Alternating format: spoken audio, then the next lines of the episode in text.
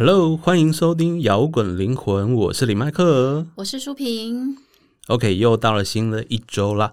那我们今天要谈的是一个呃小严肃的话题，叫生存恐惧。哦，还蛮严肃的。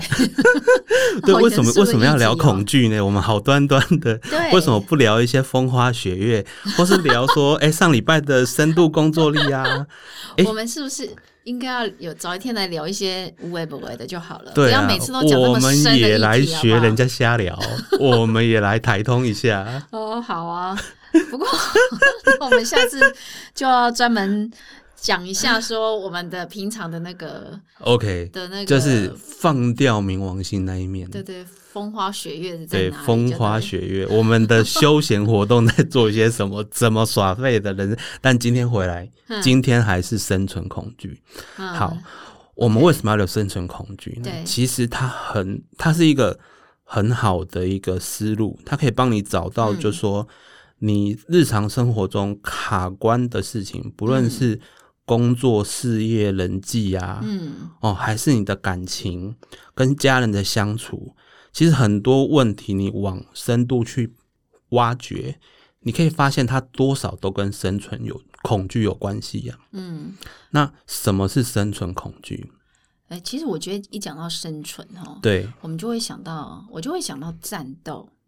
哎、你知道，就是远古时候、啊，就是要活下去。人类啊，为了食物要出去打猎，嗯要，去跟大自然、去跟野兽搏斗的那个场景，哦，都是为了要 survival 嘛。我今天没有打到这一头牛，对我们家就饿死。对一切都要看天吃饭，所以我们要用付出自己的劳力去打猎啊，去种田啊，嗯然后种植食物啊。对不，过，因为现在随着科技的发展啊，我们太多资源。现在人类当然已经不用这样生存了嘛。对那生活条件已经不是跟远古时代一样那么的差。换成为了薪水而奋斗，我们不用去跟野兽打猎，也不要去跟野兽拼搏。嗯但是我觉得要想办法生存这件事情，哦，好像就变成一种升值在潜意识情的事情，潜意识的事情了。对它，它既在潜意识，也在我们的 DNA 里面。对，我们会无意识的是怕活不下去，或者是会很认为说我们要很努力的才能活下去，这对还蛮竞争的哈。对，因为你你当你这一块恐惧过度发挥的时候啊，嗯，你可能就会对你面前的事情过度反应。对，这个就是生存恐惧。对，可能可能你的老板只是想要跟你讨论一下这件事情怎么做，嗯对以后大家配合起来比较好，嗯，对事情比较好。他是抱持的一个很建设性的心态，他想要帮你啊，他要提升你，因为他是你老板。不过但这是也也有一点这样自我价值匮乏。对，但是因为因为你你的恐惧，你以为你很害怕失去工作，所以他跟你讲，你就觉得说老板在嫌弃我了，怎么办？我要没工作了，嗯，是不是就是想太多？所以你觉得生存恐惧是一种就是生存机制嘛？让我们在面对急难的时候，让我们能够存活一种一种原始的本能。对，这个原始本能它本身是好的，嗯。因为因为人类每一种物种，就是因为它有生存的恐惧，嗯。它才可以在这个大自然的竞争下嗯。存下来而不被淘汰。嗯。但是到了现代社会啊，其实我们有的时候没有那么遇到那么严峻的状况，但是我们却因为焦虑，或是这甚至是过度焦虑引发的恐慌，因为我们现在已经不用怕没有东西吃了嘛。对，所以基本上，如果我们在讲到生存恐惧的时候，已经不是在那种会饿死、会活不下来的那种层层次了，而是很多是变成一种我们对现况有一种无法控制的时候，或者你不熟悉、你无法想象时产生的一种对惧怕情绪。对，说得好，嗯。因为你一个要换新环境啊，你就会、你就会知道对呀、怎么处理。那我们先简单讲一下，说，诶，到底有哪一些状况是它可能跟生存恐惧有关系？哦，对。好，你知道，我们就是我跟舒平啊，我们两个都是就是有在上光的课程。嗯，那我们的老师田安琪老师呢，对，都是希望大家可以在课程中分享。那大家分享的时候，他就会去帮我们剖析这个问题背后是什么。哦，那我们可以发现，里面几乎有一半的问题剖析到后面。都是生存恐惧吗？对，那我们来说给大家听。好，那有哪些呢？对，像刚才有说过嘛，关于工作上面的，对，就是你你在工作上可能跟同事相处不好，跟你的主管相处不好，或是对于说公司的新规定感到非常的。不安呐，那不习惯，甚至是有的人比较剧烈，是愤怒。对，那你其实去深度挖掘，它是往更深的方面去看。对你往深的方向去看，你就会发现说，其实这个就是你害怕失去工作。对啊，为什么你不敢？你既然不爽，你为什么不离开呢？对，我再找一个啊。对，其实理论上，如果我们其实，在我们这个社会，其实工作机会很多啦。那如果你又是有一个你的专门技能的，或是你有过去的资历的话，其实你要找新工作，其实没有我们想象中那么恐怖。嗯，其实我觉得我们现在的工作，我们这个年代的工作的人的选择工作的时候，都是有跟到跟被那个上一代的。意识所影响，对，尤其是我们上一代的父母、祖父母们，他们很早年的时候都曾经经验过贫穷，或者是在生活物质上非常匮乏的环境，所以很多时候他们就必觉得必须要用抢的才能有一口饭吃，很多东西要藏起来才不会被拿走。一百多个人去拼考那个对收垃圾的那个职位，对啊，就是清洁员，对他们就是很怕被剥夺掉。好的东西，所以会恐惧没有或不足的感觉。所以，我们因为我们在这样原生家庭长大的话，我们会跟着这样的脚步去选择相对稳定的工作。就我们从从小就被我们的原生家庭被我们父母教导说，我们要努力，我们要很努力、很用力，对，才能活下来，你才能有稳定的收入，你才不用怕你没有没有饭吃。对，其实他们。并不是故意要把我们引导成这样，是因为他们小时候就经历过那样的人生。对他们其实很多时候就是曾经体验过这样的生活。对啊，像我父亲，我父亲就有跟我讲，他们以前小时候啊，他放学回来要帮忙去呃去牵水牛去吃草啊，然后帮忙田里的事情啊。他真的有是有经验过那个劳力付出才有饭吃的那个年代。对啊，那以前我阿妈可能就是又要带小孩，然后又要种田，都忙到没时间吃饭，然后还要煮点心给那些农人们吃。对对对对对。然后你如果你你有时候去观察家里的阿公阿妈，或者叫老一点的人，他们那一代的，他们家里的冰箱啊。你会发现好多 藏了好多的东西，都已经变干货了，还在放。对，那个肉都变肉干了。对对对，他们都舍不得丢掉。哎，这个这个。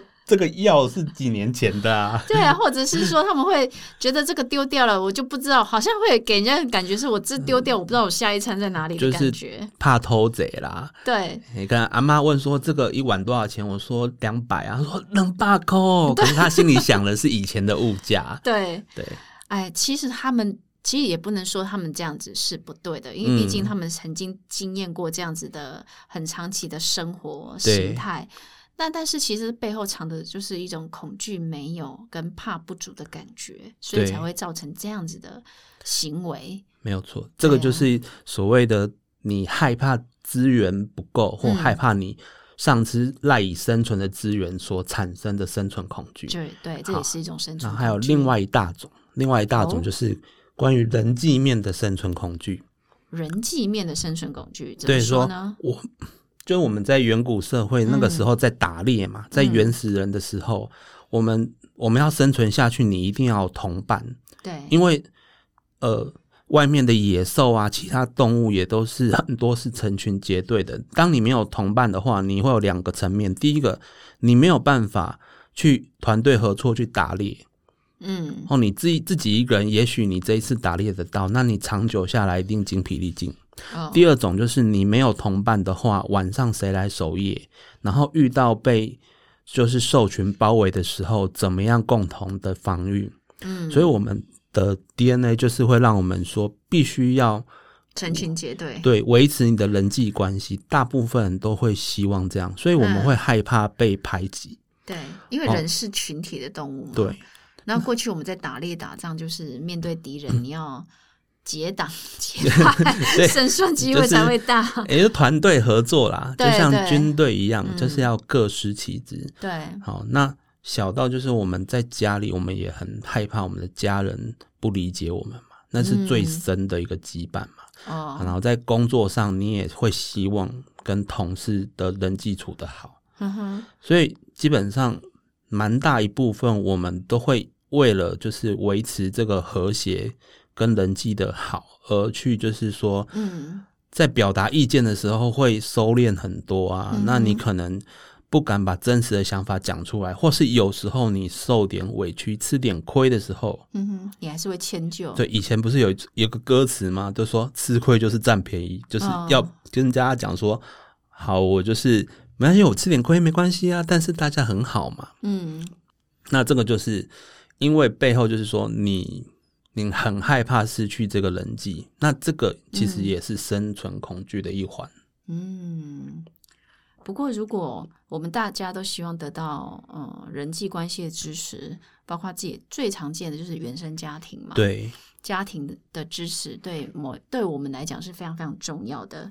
不过我常常会遇见很多人在抱怨说，爸爸妈妈对我怎么样，嗯，然后我觉得给我很大的呃压抑呀、或者是爸妈对我的哦一些情绪勒索，想要离开这个原生家庭，对，但是却没有勇气离开。你不要讲原生家庭好了啦，婚姻关系中的家人，有时候婚姻关系中可能有些人你是比较被家暴或者是被情绪勒索的，那很多女人不敢离开那个一段不健康的婚姻关系，对，对，那个其实也是因为害怕没有经济能力而离不开耶。这个其实就是一种生存恐惧，对啊，金钱的恐惧也是一种生存恐惧，就是来自我我只要走到外面世界的时候，我就没有办法生存下来。好像在这个时代，你没有钱你就活不下去。嗯，但的确也是真的。但是你以为自己很难获得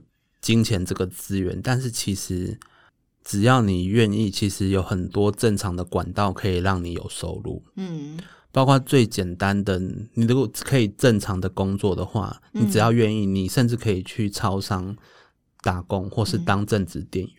但有些有些有些人就是。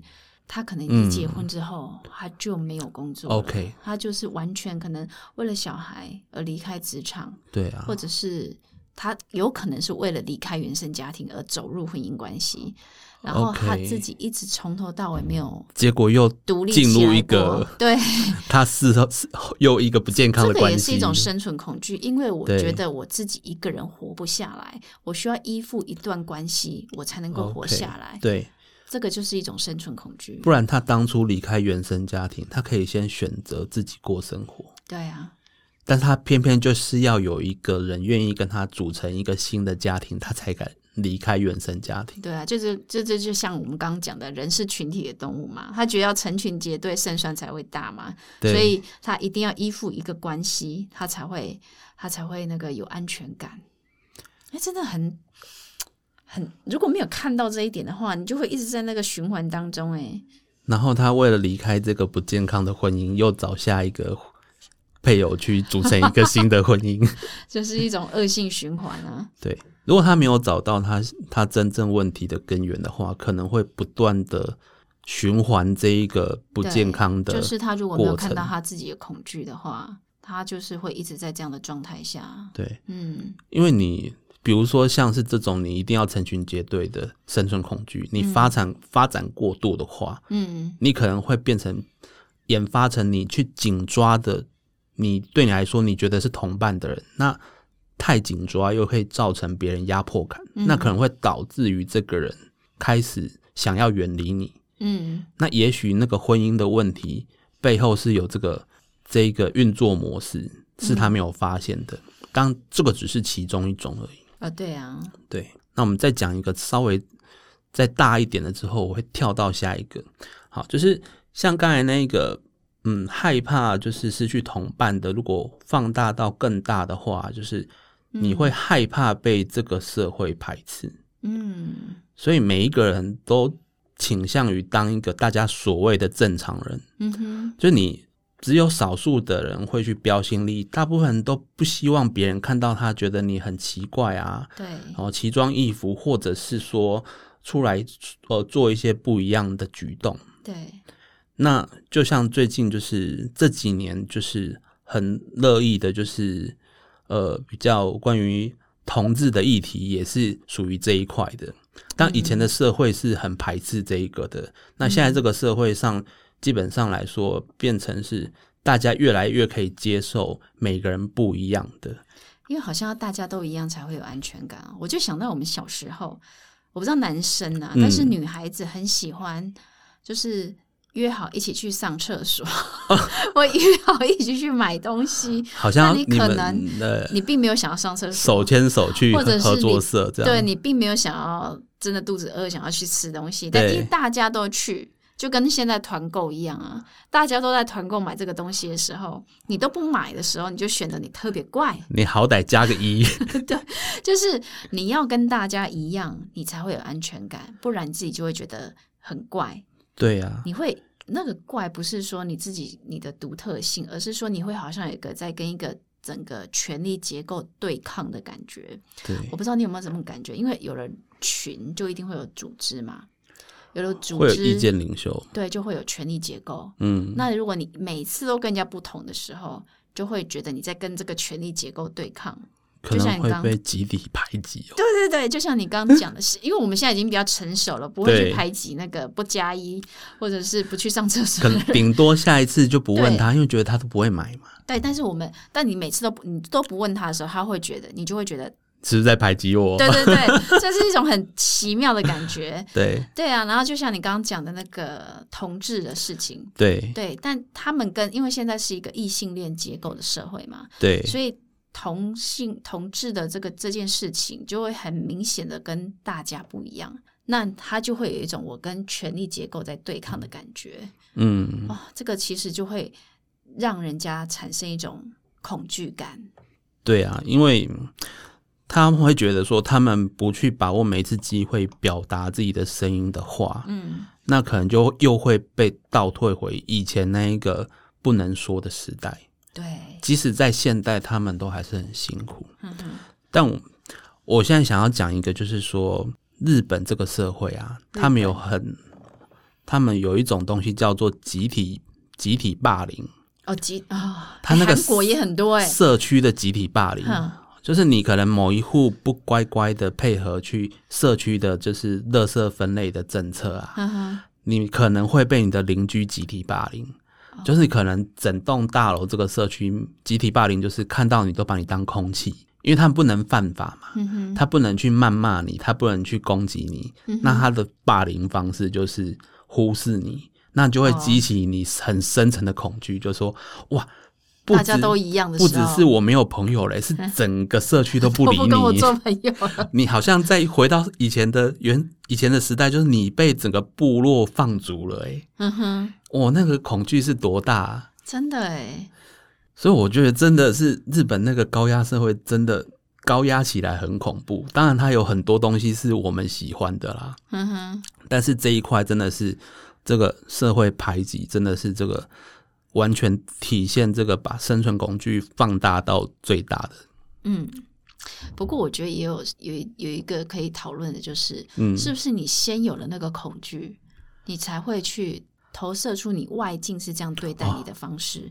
对，对，有时候是先有了恐惧，然后才会产生这样的人家这样对待你的行为方式。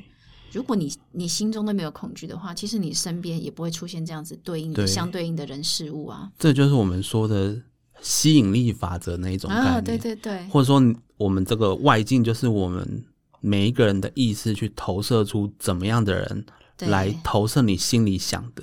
所以如果你总是那么多恐惧的话，那这么多不安就一直发生。对，就像如果你你你一直不敢去讲你想要讲的意见的时候，那个外境就会发生一件一些你非得你要跳出来讲话的事情。你你讲不讲？你不讲就继续继续被忽视你的意见，然后对继续过得不舒服。嗯，所以老天也是公平的啦，对啊，就是是公平。你如果愿意努力的去一边做，即使你做的比较慢，嗯，它也不会演变出这么大的外境来逼你，非得要突变式的改变。对，但是当你一直逃避的话，那个能量累积到一个程度的时候，它就爆发了。对，就像工作上啊，嗯。你如果平常愿意跟你的同事、跟你的主管去做一个有建设性的沟通，嗯哼，那是不是就比较不会演变到哪一天你的老板突然受不了你了，然后要去支遣你？嗯，那如果你平常跟朋友都有好好的沟通的话，那也不会随随便便因为一个吵架就大家就就是翻脸不认人、嗯，冷战啊，或者说绝交。嗯很多这一些累积都是因为你过度放大恐惧，然后不敢去在这个过程中去做很多你本来应该要好好做的事情。嗯。不过我觉得我们也不要去忽视恐惧，嗯它，对我们来讲其实是一种动力耶。对呀、嗯，如果你一直去否定这个动力的话，它反而被压抑到很深，对你没你反而没有看见。对，所以我们其实应该要跟恐惧做好朋友嗯，哦。对，就是我们恐惧是我们的本能，对，它就是一种原始的欲望、对，兽性，你可以说是对兽性。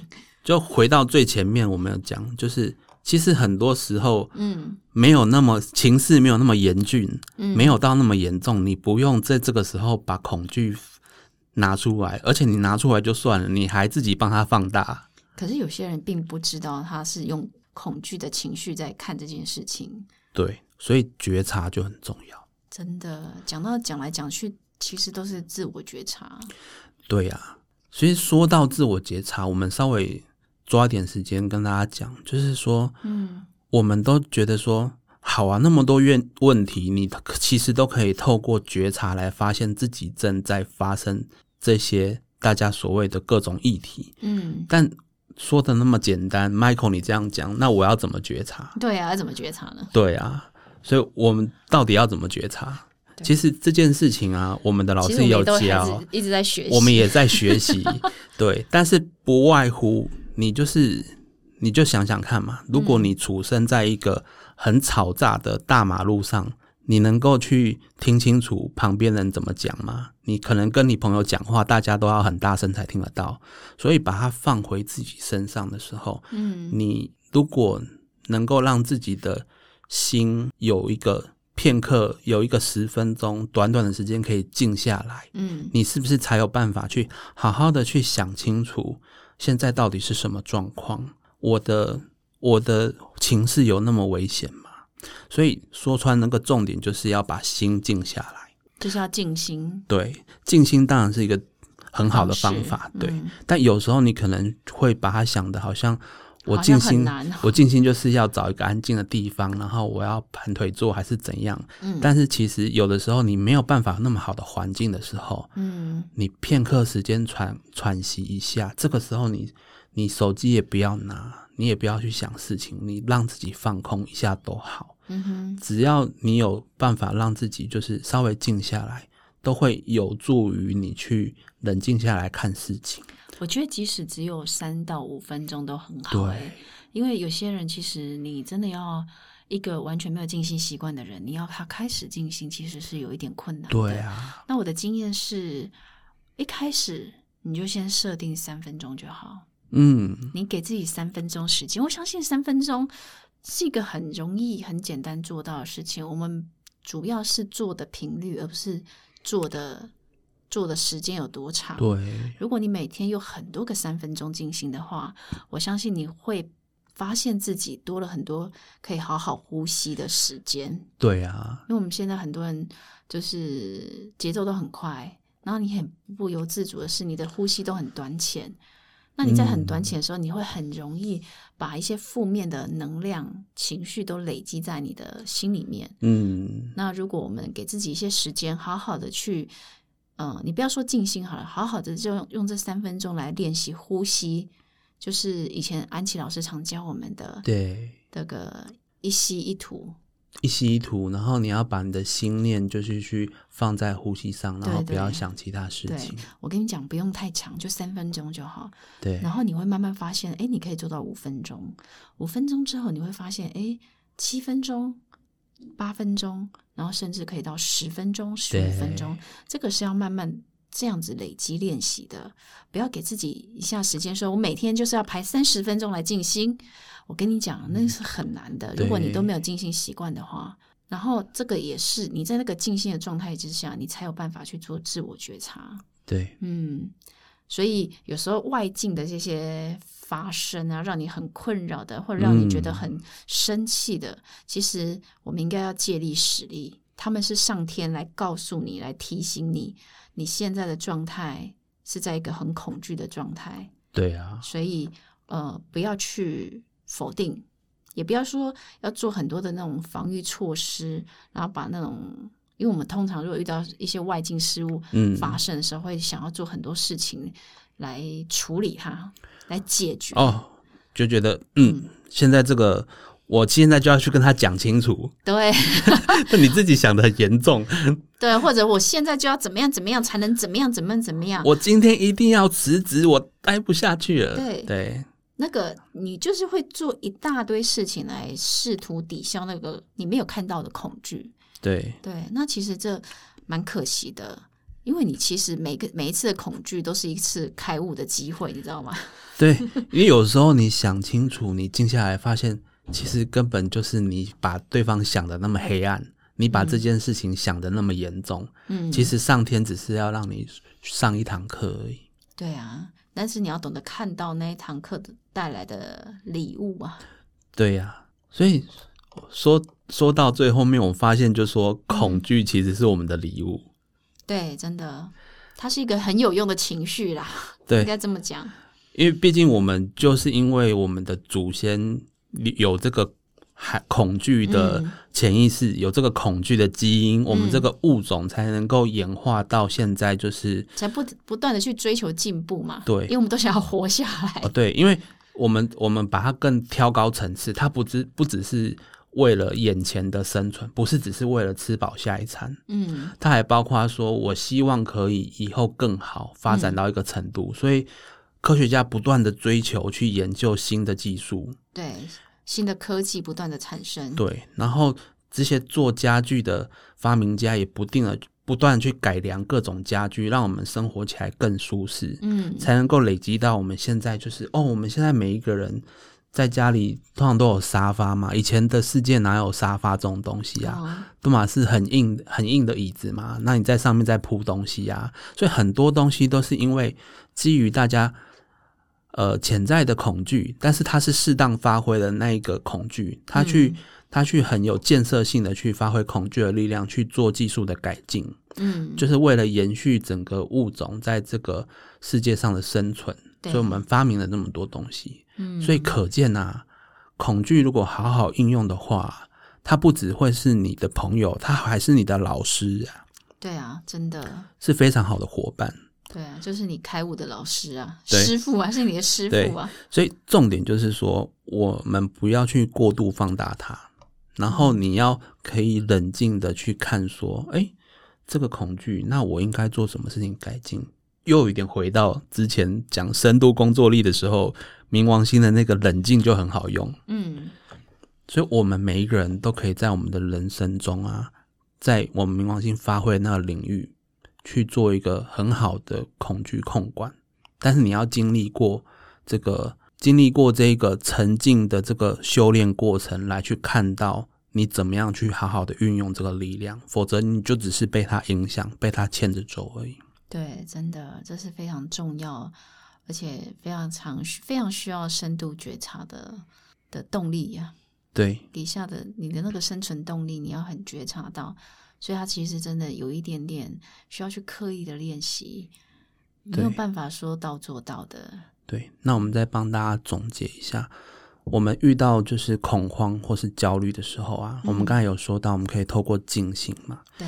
好，那我们现在就是很简单，就是当你在做这件事情的时候，你不要把它想说我一定要多久，你最一开始只要觉得是在你心中觉得是一个短暂的暂停的片刻就好。嗯你在这个时候，你即使只是缓慢的深呼吸也好，嗯。然后你把这些烦恼都抛开，你只心里去听着你怎么呼吸，我怎么深吸一口气，把这把专注力先放在呼吸上，你就感受你深吸一口气，然后在吐气的时候，把所有的烦恼，好像这些负能量都先把它吐开。嗯哼，那你还觉得很恐慌，你就持续做，一直做，做到一个程度，你做个十次，你一定会相对可以稍微静下来。对，对，那每天就是把这个当成一个自己的一个宁静时刻，这个习惯呢，就长久以来，就是你会越来越能够更快的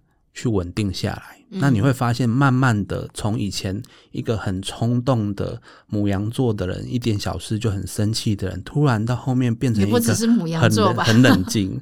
对我以前是我我太阳母羊，所以我我嗯二十几岁的时候是很容易冲动的。哦，只要公司一个规定，我觉得是不公平送的时候就开对始，我就拍桌，我就拍桌你。是敢拍桌的，有人是不敢拍桌的、啊。对，对啊，哎，母羊座就是会冲第一嘛，嗯哦，对，然后演变到后面，你你慢慢可以控制的时候，你会发现说，你可以大部分时间都是比较平稳，那这样子你才可以去做好决策。嗯，对，今天呢，我们跟大家探讨，就是说，原来我们生活中那么多的不同的问题，在往深入挖掘呢，都会发现，其实它跟我们的本能的生存恐惧有关。嗯但是我们也去讨论到说，哦，原来我们其实不用把恐惧当敌人，我们应该跟他当好朋友，我们不要过度放大它。